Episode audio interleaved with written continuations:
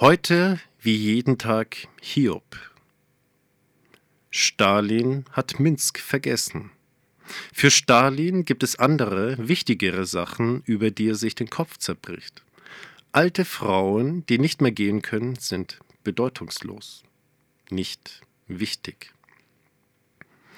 Die alte Frau schlägt die Decke zurück, ihre linke Hand klammert sich an das Bettgestell, sie lässt ihre Beine aus dem Bett gleiten für einige Momente kann sie wieder aufrecht stehen, so wie früher, als sie noch Frau sein durfte.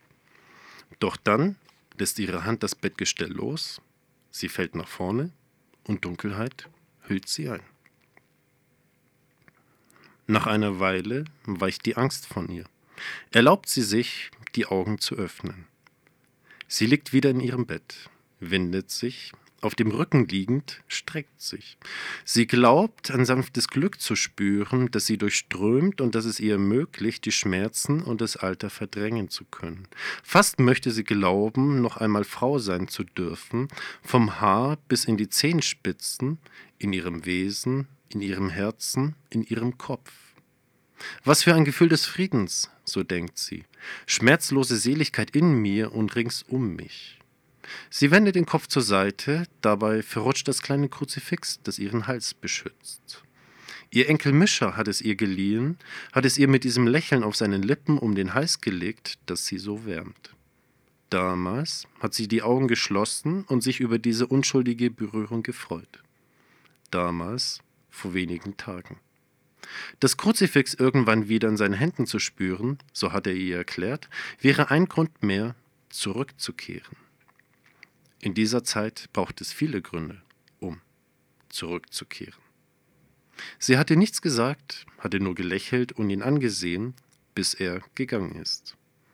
In dieser Zeit braucht es viele Gründe, um zu lächeln. In der Nacht blieb sie ohne Schlaf.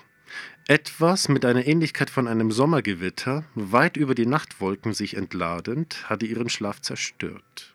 Sie hat es noch geschafft, sich auf den Bauch zu drehen, und sie hat die Augen geschlossen, hat überlegt, ob sie versuchen soll, aufzustehen, ob sie versuchen soll, in den Keller zu kommen, notfalls auf allen Vieren.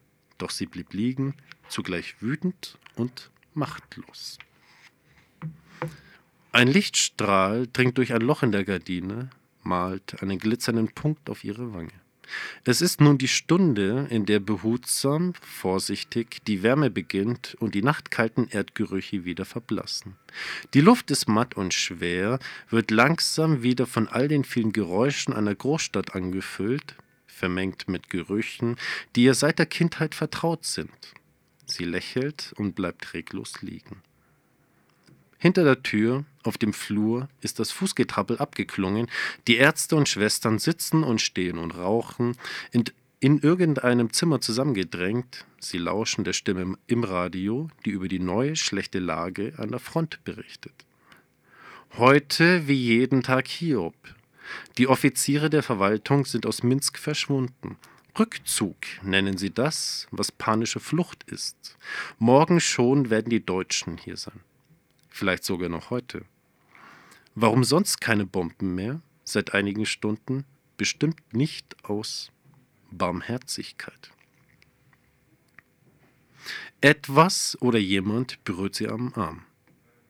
Sie öffnet ihre Augen und sieht direkt in die einer Krankenschwester. Zusammengekniffene, verängstigte Augen sind das. Fast noch ein Kind bist du, so denkt sie.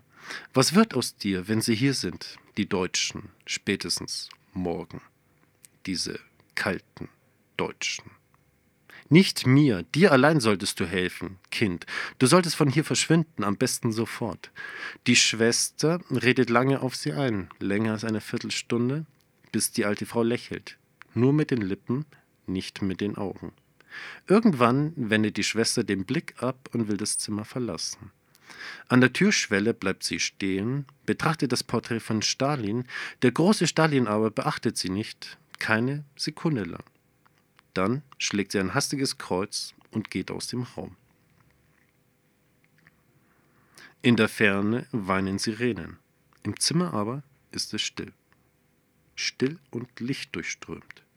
Üppiges, verschwenderisches Licht flutet über den Kachelboden, erwärmt die Bettdecke und fällt auf ihre Hände, fällt auf ihre Stirn, fällt auf das Kruzifix. Ihre Hände, die wie vergessen auf ihrer Brust liegen. Gebettet, versunken in Ruhe und Stille ist sie, annähernd unwirklich in dieser Abgeschiedenheit. Annähernd. Sie versucht sich aufzurichten, vergeblich, immer wieder. Nach einer Atempause wendet sie das Gesicht zur Tür und versucht sich vorzustellen, was in der Stadt passiert. Das Zimmer jedoch befindet sich im vierten Obergeschoss und die Klänge und Geräusche, die es bis an ihr Ohr schaffen, lassen sich von ihr nicht gänzlich entziffern. Meist sind es die gleichen Geräusche, die sie so aufreibend monoton angreifen, dass sie an einem Sinn in ihnen zweifeln muss. Jaulende Alarmsirenen, dumpf hustende deutsche Artillerie, ab und zu ein Knall von einer der leichten sowjetischen Granatwerfer. Nutzloses Sperrfeuer, operettenhaft verzweifelt.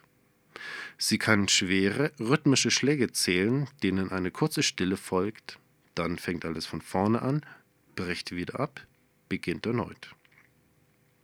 Neben dem Nachttisch wartet noch der Koffer mit ihren Sachen, den Mischer ihr gebracht hat, bereits in Armeekleidung. Er sah so gut aus in der Uniform, ein so hübscher junger Mann. Es wundert sie nicht, wenn sich die Mädchen nach ihm umdrehen. So hübsch sah er aus und so verzweifelt. Andere Geräusche als sonst dringen nun zu ihr. Türen, die zugeworfen werden, schwere Schritte von Menschen, die etwas hastig fortschleppen, eine befehlsgewohnte Stimme, die durch die Flure schneidet, dann startende Motoren, ein kurzes Aufbäumen, abschließend fortpreschende Autos. Dann Stille. Eine Stunde noch, dann sind die Deutschen hier. Vielleicht zwei Stunden. Höchstens. Sie öffnet die Augen, sieht die Krankenschwester und einen Arzt. Die Krankenschwester trägt ein Tablett, auf dem kleine Becher stehen. Fast alle sind schon leer.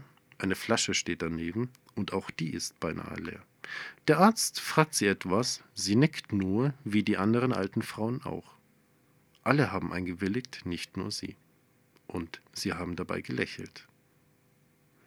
Kurz berührt er ihre Hände, als würde er sie segnen. Dann gibt er der Krankenschwester ein Zeichen, sie nickt und hilft dann der alten Frau beim Trinken. Die alte Frau trinkt und sie lächelt, und sie lässt dann die Augen offen, bis sie einschläft. Der Arzt fragt sie noch, ob er ihr das Kruzifix abnehmen und in die Hände drücken soll, die sie über der Brust faltet. Sie lehnt mit einem verneinenden Blick ab. Es würde Mischa nicht mehr beschützen können, wenn es nicht um ihren Hals liegt. Und dann würde es für ihn kein so barmherziges Ende nehmen wie für sie.